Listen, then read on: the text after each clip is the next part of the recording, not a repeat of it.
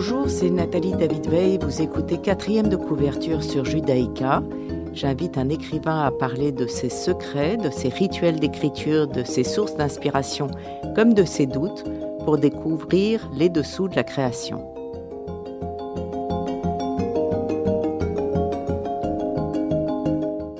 Aujourd'hui, j'ai l'immense plaisir de recevoir Ariane Bois qui a écrit Ce pays qu'on appelle vivre chez Plomb. Bonjour Ariane Bois. Bonjour Nathalie.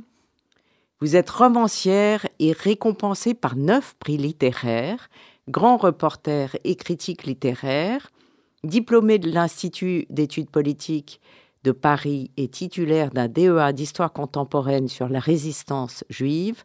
Vous êtes aussi diplômée de l'Université de New York en journalisme.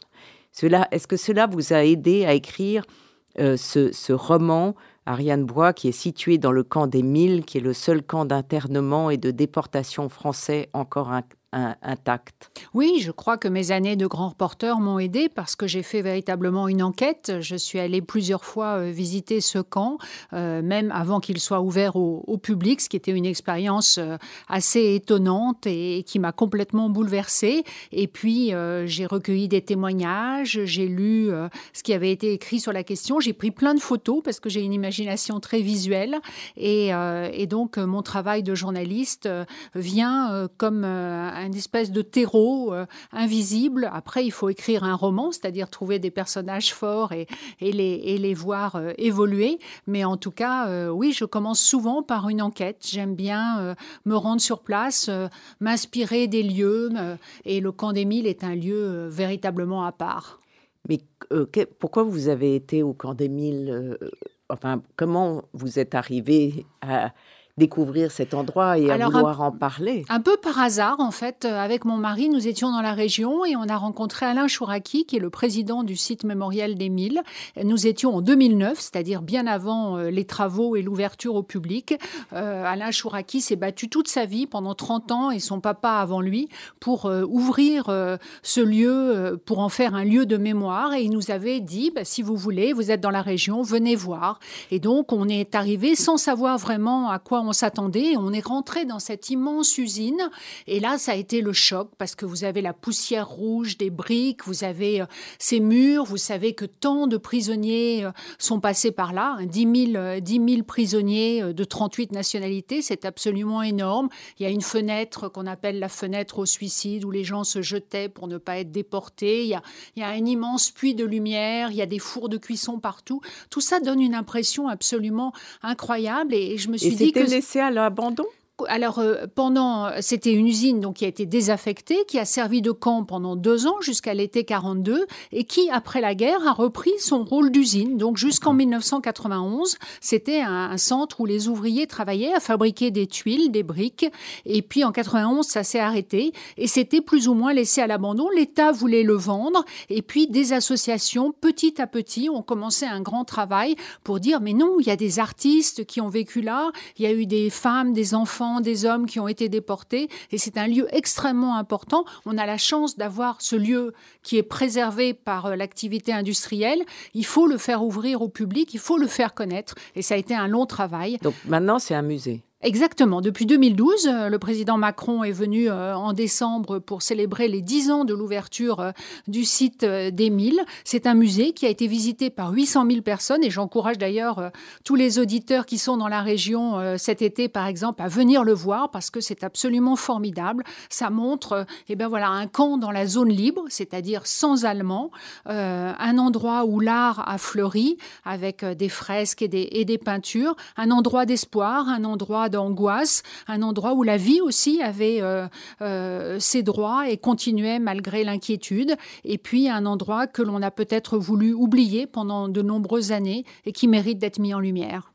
Donc, Ariane Bois, vous écrivez dans ce pays qu'on appelle Vivre un grand roman d'amour et de résistance situé dans ce lieu qui est entre Marseille, Sanary, Aix-en-Provence. Euh, est-ce que c'était pour atténuer l'horreur des camps que vous avez choisi de d'écrire euh, une formidable histoire d'amour? J'ai choisi une histoire d'amour parce que le camp d'Émile est un camp unique en France. C'est un camp de transit. Donc on peut euh, euh, quitter le camp si on obtient une permission, ce qui n'est pas facile, pour aller à Marseille, pour essayer de chercher euh, des visas, des permissions, des billets pour partir n'importe où. Marseille est le seul port libre en France. Et donc il y a une foule d'étrangers, de réfugiés qui, qui est dans les rues à Marseille et qui font la queue dans les différents consulats et ambassades. Et donc j'ai tout de suite imaginé un personnage, Léo, qui est un jeune Allemand euh, juif qui a fui le régime nazi et qui va tomber sur une jeune femme qui est volontaire, qui est bénévole, qui aide les femmes et les enfants qui ont été assignés à résidence dans des hôtels Borg de Marseille. Et donc, entre eux euh, va naître une histoire d'amour. C'était aussi un moyen de parler de Marseille, qui a eu un, qui a eu un statut particulier euh, pendant la Seconde Guerre mondiale à cause de ces réfugiés, à cause de la résistance, et puis de Sanary, Sanary qui est ce village qui était d'abord occupé par les Anglais et puis par les réfugiés allemands. Et c'est la police française, les gendarmes français qui sont venus chercher ces réfugiés allemands. La majorité était juifs, ils étaient anti-nazis, pacifistes, et ils se sont retrouvés au mille sans savoir vraiment euh, ce qui leur arrivait et quand est-ce qu'ils pourraient sortir. Alors, vous racontez, euh, vous écrivez que Léo Steins est inspiré par France Mayer, qui a réussi à émigrer aux États-Unis, mais qui est passé par là. Il y avait des, documents sur lui? Oui, tout à fait. Euh, c'est très documenté. Il y a énormément d'artistes qui sont passés par, le, par les milles. Franz Mayer, c'est un personnage qui m'a intéressé parce qu'il était caricaturiste. Donc euh, Léo, euh, Comme votre Léo dessine, mais il y a aussi Max Linger qui est peintre, illustrateur. Il y a Max Schlesinger qui est un homme de théâtre incroyable. Il y a Robert Liebknecht qui est le fils du député communiste assassinés. Il y a Max Ernst et Hans Bellmer, les, pères du surréalisme. Donc il y a eu, il y a eu énormément d'artistes qui sont passés par les milles et j'avais envie de faire revivre cet épisode, de montrer que l'art finalement euh, est peut-être un moyen pour eux de résister. Je voulais lire ce passage justement euh, où vous parlez de vous présenter Max Ernst. Oui. Euh, cet homme-là, aux cheveux blancs comme neige, traité comme un galeux, c'est Max Ernst, le grand peintre, l'un des pères du surréalisme, du dadaïsme, des mouvements artistiques que Léo vénère, de l'art dégénéré selon les dires des nazis. Il lui faut absolument lui parler. Comment était-il arrivé jusqu'au mille, lui qui avait aussi émigré en France Se rendait-on compte qu'en internant Max Ernst s'en mettait en cage l'un des meilleurs artistes de son temps?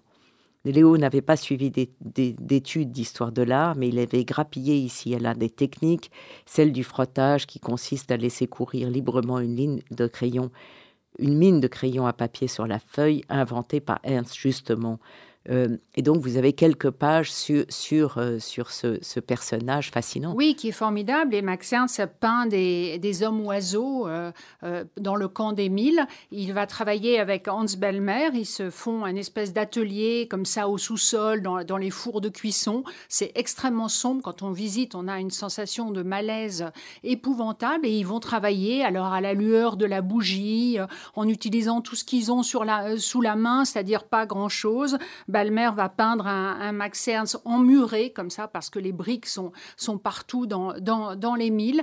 Et donc, c'est forcément extraordinairement émouvant de voir le, le, travail de ces artistes qui finalement euh, ont choisi de rester debout euh, par et, grâce à leur art. Donc, je voulais euh, leur rendre hommage. Et Max Ernst, il finit par partir aux États-Unis. Oui, grâce à Varian Fry. Varian Fry, qui est ce personnage absolument extraordinaire qui a vraiment existé, ce journaliste américain qui arrive à Marseille et qui a la mission de, d'envoyer aux États-Unis des gens euh, célèbres, donc euh, les, les, les Chagall, euh, les, les, les Matisse, voilà. Et Max Ernst fait partie de cette fameuse liste de, de Varian Fry et donc il va pouvoir sortir. Mais malheureusement, ce n'est pas le destin de tous les prisonniers et beaucoup euh, restent parce que les États-Unis ne veulent euh, ni de juifs ni de socialistes. Donc euh, le camp des Mille est composé essentiellement de juifs et de socialistes. Et donc quatre tentatives sur cinq de sortir du camp grâce à des visas ou à des permissions échouent. On va écouter votre premier choix musical qui est bien choisi, Ma liberté de Moustaki.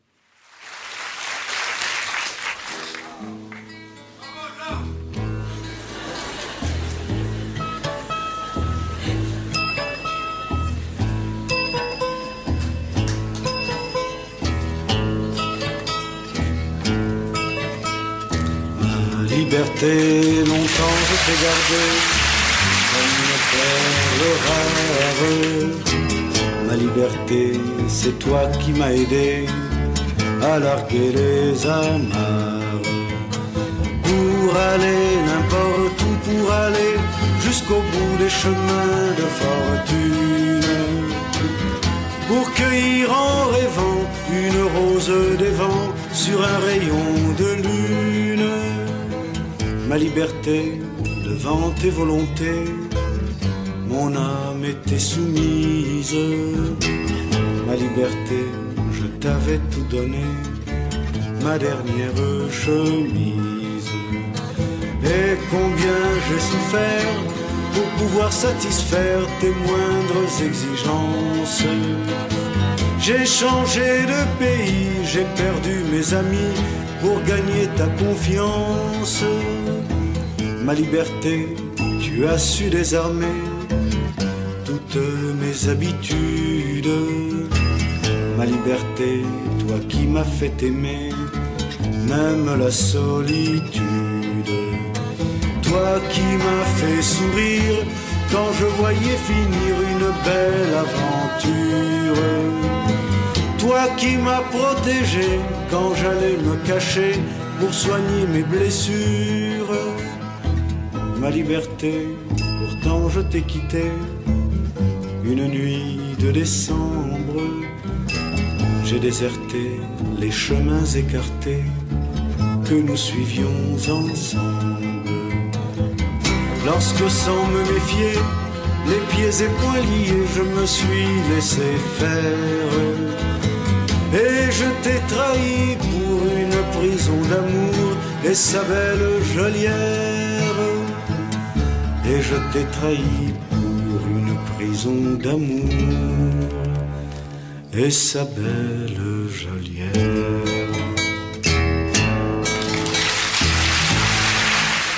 Ariane Bois, vous nous parlez de ce pays qu'on appelle Vivre, qui vient de sortir chez Plomb.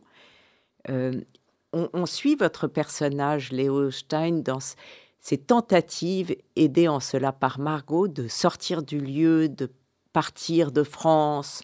Euh, votre personnage de Margot est solaire et euh, rachète, si je puis dire, euh, cette histoire d'amour, ce personnage qui est tellement positif. Elle y croit à chaque fois, elle y met elle, elle est formidable, tout son cœur. Est-ce que, est-ce qu'elle est elle a existé ou vous l'avez totalement inventée? Alors c'est un composite de plusieurs personnages. Il y a eu beaucoup de femmes euh, euh, qui ont aidé euh, les réfugiés, qui ont pris pitié. C'est vrai que ces femmes juives, pour la plupart, arrivaient à Marseille et, et, étaient donc mises dans des conditions épouvantables dans des, dans des hôtels borgnes. Elles étaient à 10 ou 15 par chambre avec des enfants, avec interdiction de sortir.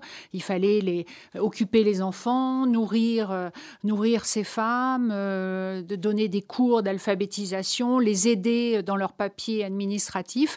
Et donc, moi, j'ai imaginé une jeune femme, Margot, qui, euh, qui a voilà, qui a l'altruisme, qui a le don de soi chevillé au corps et qui va, qui va aider ses femmes et ses enfants et qui va rencontrer Léo euh, au cours d'une permission et qui va faire sa mission de, de l'aider à sortir du pays. Léo, c'est un combattant. Il a, été, il a fait la guerre d'Espagne.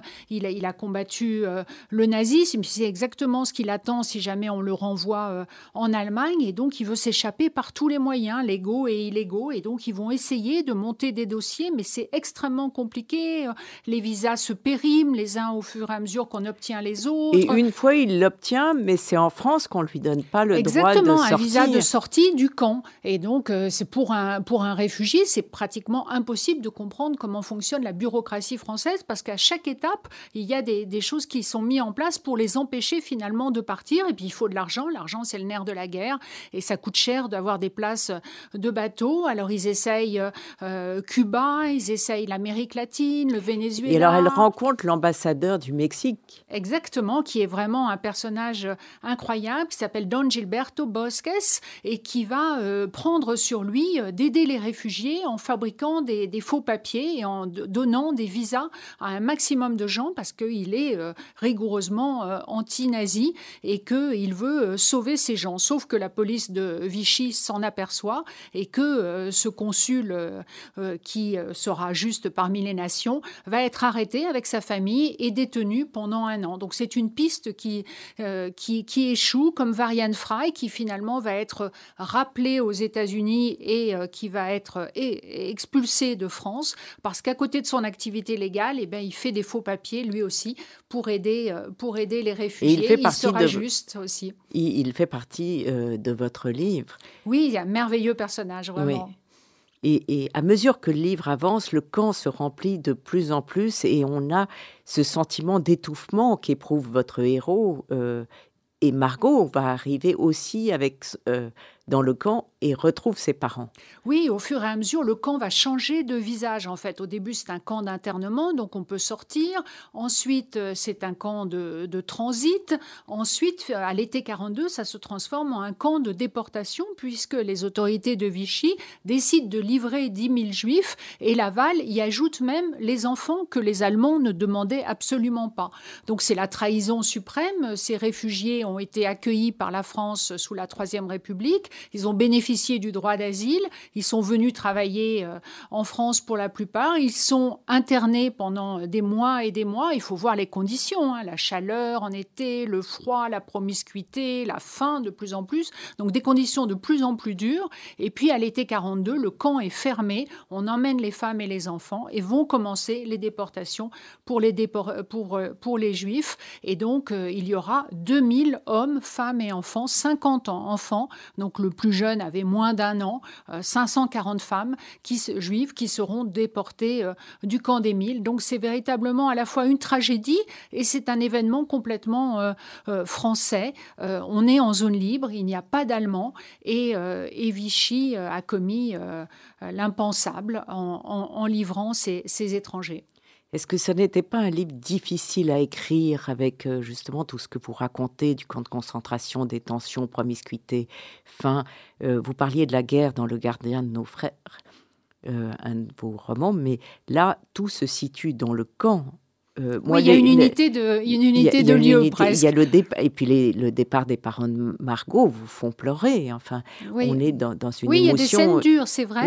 Mais il y a des petites respirations qui sont à Marseille ou à Sanary avec des, des flashbacks et, des excursions. Et, puis leur histoire d'amour. Et puis cette histoire d'amour qui, est un, qui est un moteur qui leur permet d'avancer. Euh, Margot, euh, ça va être la porte ouverte pour essayer de, de, de sortir. Ils sont jeunes, ils y croient, ils sont idéalistes et ils vont tout faire d'abord pour euh, sauver les enfants, les enfants juifs euh, qui, sont menacés de déportation, et ils y arriveront puisque ça, 70 enfants ont été envoyés euh, du camp des Milles aux États-Unis, ce qui est une, grande victoire au cours d'une nuit absolument épouvantable où on a séparé les, mères des enfants. Je vous laisse imaginer ce, que ça peut, être au cours d'une nuit d'été, et puis, essayer de se sauver eux-mêmes parce que leur but c'est de rejoindre la résistance. Et donc voilà, le fil de la résistance est, toujours présent dans, dans, le livre. Mais vous l'avez écrit avec difficulté, avec plaisir, avec un mélange de Avec les deux, je pense. Mais euh, moi, j'avais la chance euh, de, de, de, vivre dans le camp dans la journée, mais d'en sortir le soir, euh, contrairement à mes, à mes héros et, et, à Léonard. J'ai vécu en tout cas avec les images et, et j'ai été très impressionnée. Là, il y a 15 jours, je suis retournée au Mille pour donner une, une petite conférence et c'était de nuit. Et c'était la première fois que je voyais le camp de nuit et j'ai trouvé que, que la nuit c'était encore autre chose et c'était un spectacle absolument euh, saisissant de penser que tant de gens sont passés par là et, que leur mémoire finalement a presque été oubliée dans la région. Donc euh, voilà, si un roman est une petite pierre pour, euh, pour, pour marquer leur passage, eh bien je pense que j'ai pu être utile. Ariane Bois, ce pays qu'on appelle vivre, vous imaginez euh, Jacob Stein en train de lire le procès de Kafka pendant tous ces mois de détention. Vous l'avez choisi à cause de l'absurdité que présente Kafka ou parce que vous auriez, vous, pris ce livre? Euh, dans une situation similaire? Non, parce que Jacob Stein est libraire, donc euh, il est libraire euh, affluent dans la ville de Mannheim, il aime les livres, et puis que Kafka l'accompagne, comme il accompagnait beaucoup de détenus. Il y avait des conférences, il y avait des lectures, il y avait un orchestre, il y avait du cabaret, et donc on, voilà, on se prêtait les livres, et Kafka, malheureusement, montre l'enfermement, l'enfermement à l'intérieur de soi, mais aussi l'enfermement dans son environnement. Et donc, je trouvais que, que ça se justifiait. On va écouter Smooth Operator de Shadé. Magnifique.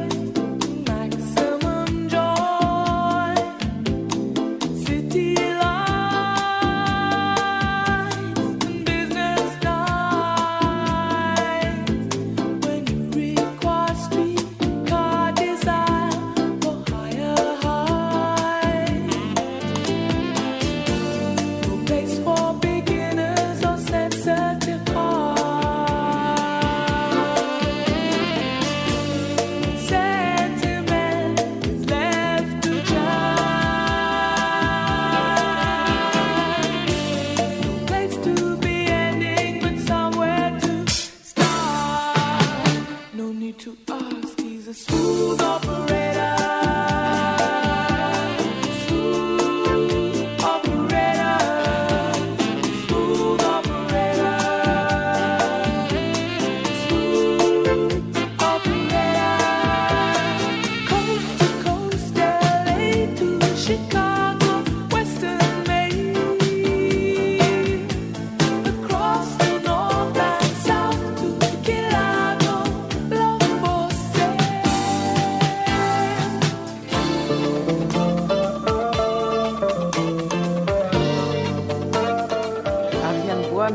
Avec nous. Vous nous parlez de votre dernier roman, Ce pays qu'on appelle Vivre. Euh, comment se fait-il que, euh, avant votre roman, on ait si peu entendu parler de ce camp alors vous avez raison, c'est le premier roman qui est écrit à l'intérieur du camp d'Émile. J'ai été très étonnée quand j'ai commencé euh, à, m'y intéresser. Je pensais que ça avait été euh, vraiment exploré. Alors ça a été exploré du côté allemand, puisque les Allemands qui n'étaient pas juifs sont revenus du camp d'Émile et ont raconté leur expérience. Mais en France, euh, non, on en a très peu entendu parler. Je crois que d'abord, le fait que ce soit, été une usine avant la guerre et que ce soit redevenu une usine après la guerre, jusqu'en 19 1991 fait qu'on a on a vraiment l'usine est restée sous cloche à, travailler. Euh, les, fresques qui sont au mur ont été euh, repeintes et recouvertes. Euh, ah, donc vous ne les avez pas vues les, Ah si si parce que le travail de restauration a été accompli depuis 1991 et donc on a tout retrouvé. Les graffitis, il y a des graffitis absolument. Ça doit être très impressionnant. Ah très impressionnant. Vous voyez un cœur comme ça, il y a marqué la vie, la paix, la liberté et, et je trouve que c'est une formidable définition aussi de, la République, hein, comme liberté, égalité, fraternité, et que c'est en tout cas le rêve de ces détenus qui, espéraient la paix, qui voulaient la, liberté euh, par-dessus tout. Et puis les fresques euh, qui ont été dessinées par des artistes euh, pour orner la salle des gardiens et qui ont été faites vraiment avec les couleurs qu'on a pu trouver comme ça et qui sont merveilleuses parce que c'est une scène d'un banquet des nations. Ils avaient faim, donc ils peignaient des gros jambons, des, des fruits, des légumes, des gâteaux, enfin tout ce, tout ce dont il rêvait. Et, euh, donc ça, vraiment, ça, ça, demande à, être vu.